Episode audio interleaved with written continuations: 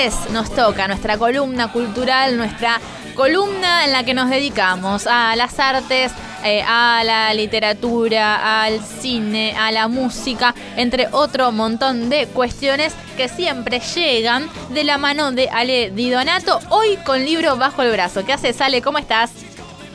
¿Qué hace, Juli? ¿Todo bien? ¿Y ustedes cómo andan? Muy bien, muy bien. Acá, transitando el fin de mes. Eh, con merienda. Sí, con merienda. No nos podemos quejar, Ale.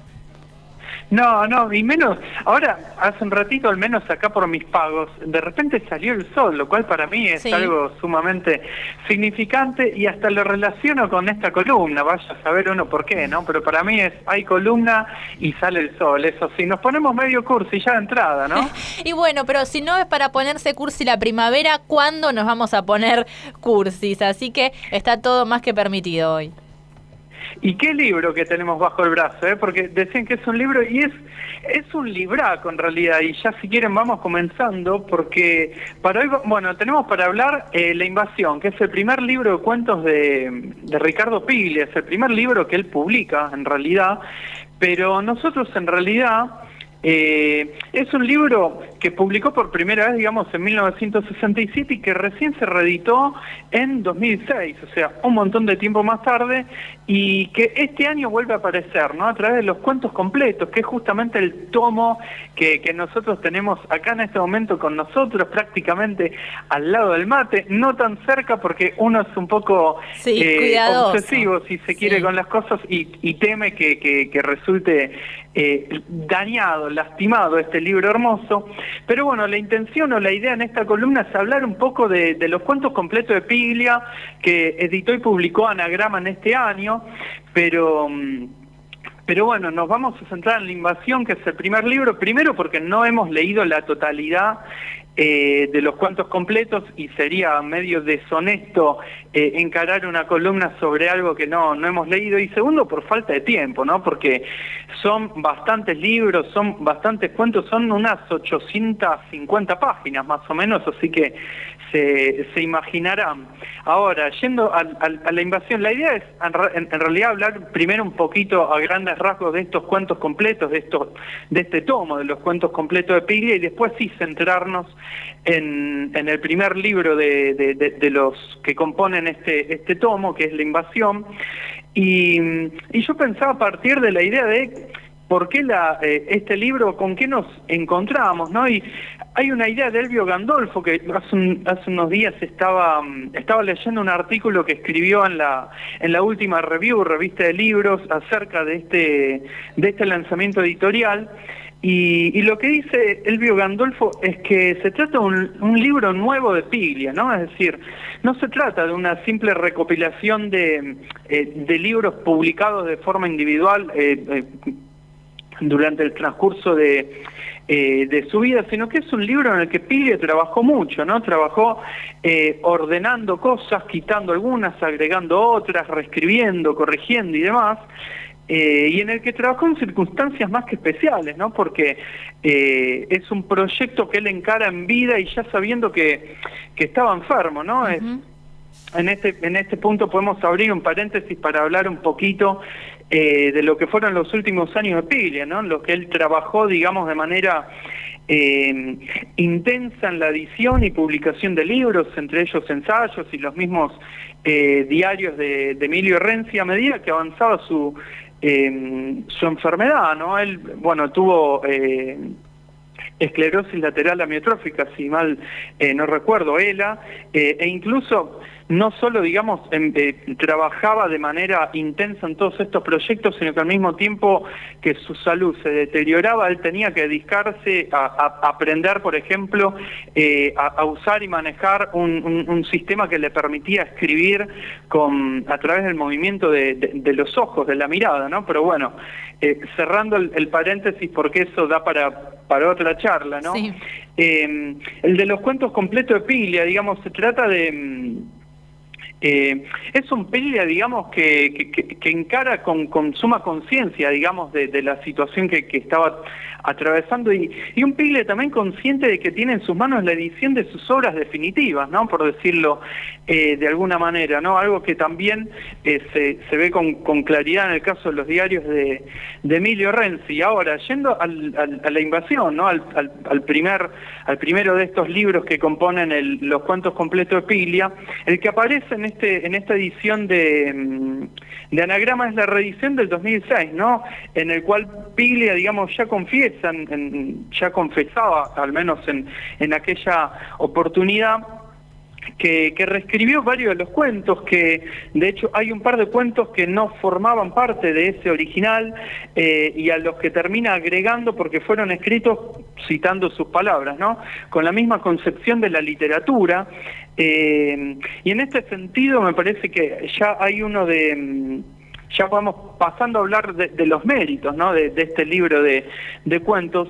Eh, uno de ellos al menos es mm, que, evidencia cuál era justamente la concepción literaria que, él tenía en su juventud, porque son cuentos eh, que escribe más o menos cuando él tenía entre 25 y 30 años aproximadamente, ¿no?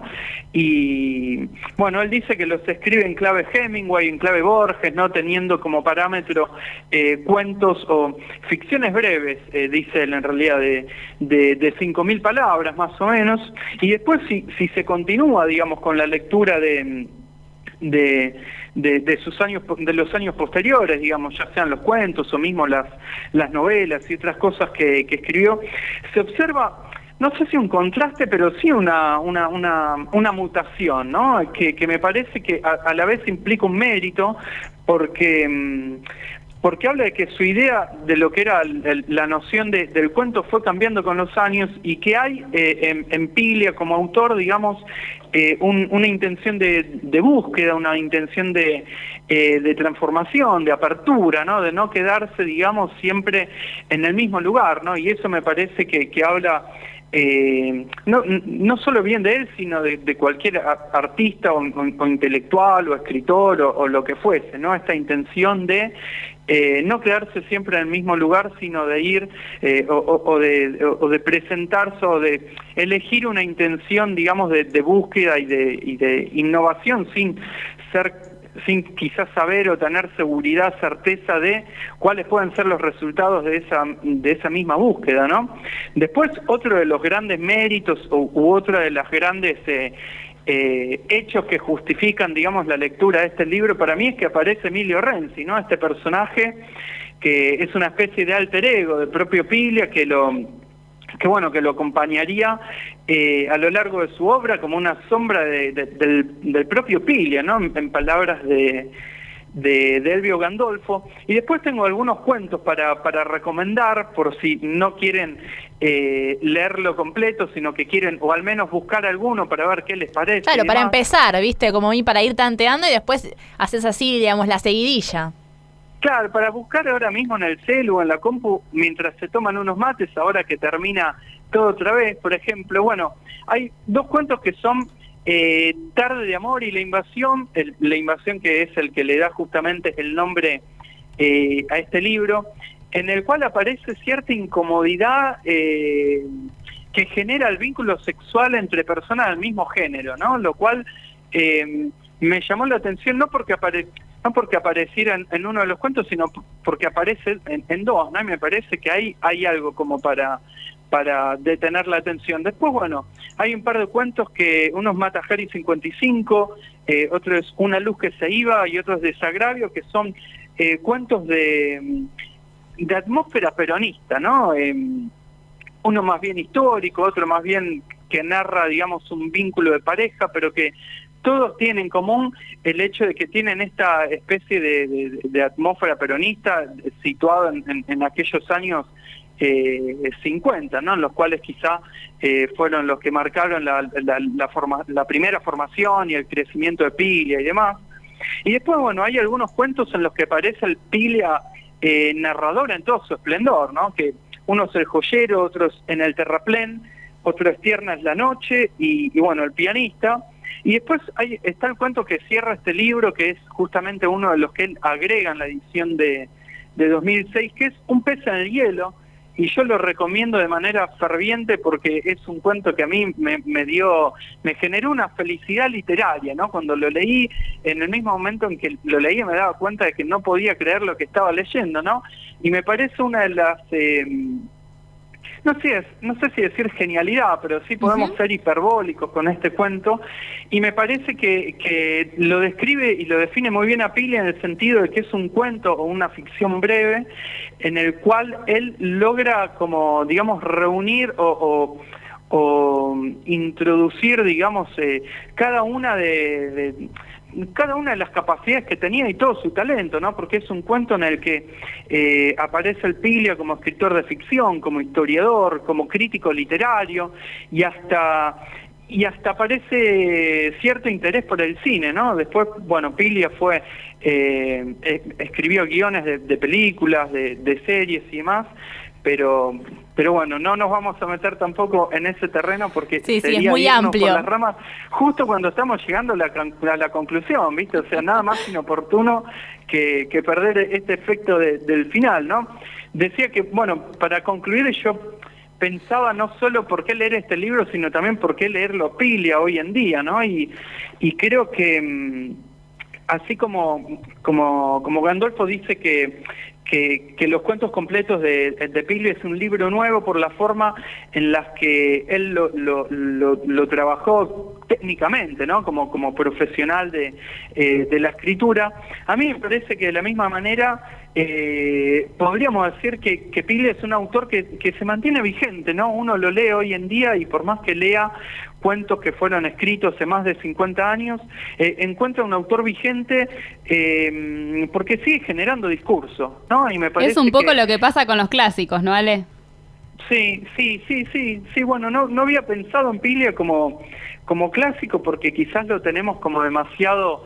Eh, cercano en el tiempo, ¿no? Y a veces la, la cuestión de, de, los clásicos uno los eh, uno los aplica sobre ciertas obras que han pasado, no sé, eh, varias décadas, ¿no? Pero pero pero sí, uno eh, uno lee estos textos y, y pasando un poco las apostillas también, ¿no? En, en, YouTube, por ejemplo, hay un montón de entrevistas, de charlas y de conferencias, y, y uno lo que encuentra sobre todo eh, en, mi caso, por ejemplo, que obviamente lo conocía, pero nunca había profundizado, digamos, en su obra, uno lo que encuentra, digamos, es una... Mm, eh, es, es, un, es un iba a decir un discurso, ¿no? Pero sería ser redundante. Una, una persona, un autor, un pensador, un, un, intelectual, si se quiere, que está generando eh, discurso todo el tiempo y eso me parece que es uno de los mayores atractivos que, que, tiene Pilia en general y, esta edición de los cuentos completos y de la, y de la, invasión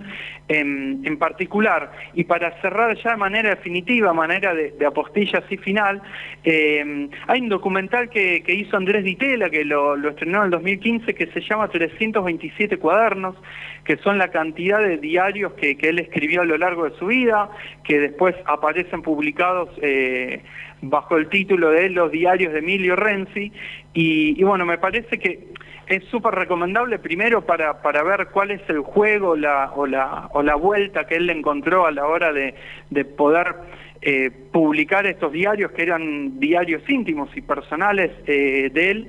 Eh, y también es un, documental, digamos, que registra justamente lo que decíamos al principio, ¿no?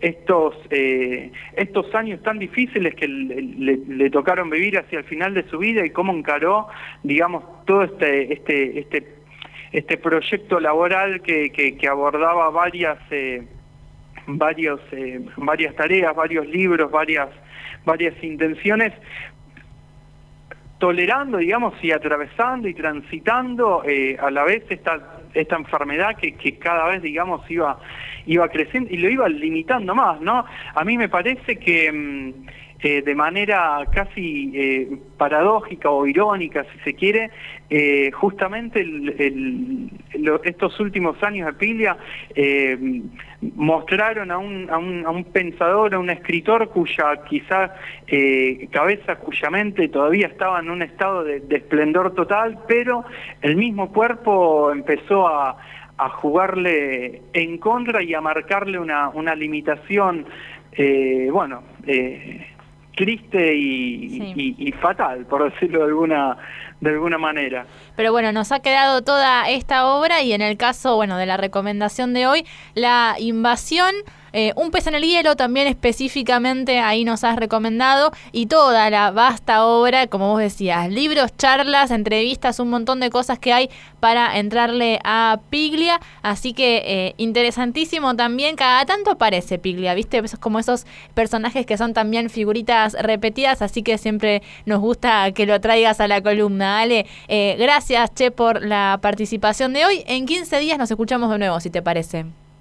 Dale, listo, perfecto. Nos encontramos en dos semanas. Les mando un, abrazo enorme a, a, todos y bueno, buenas dos semanas, ¿no? Un abrazo grande, Ale. Nos vemos. Hasta luego.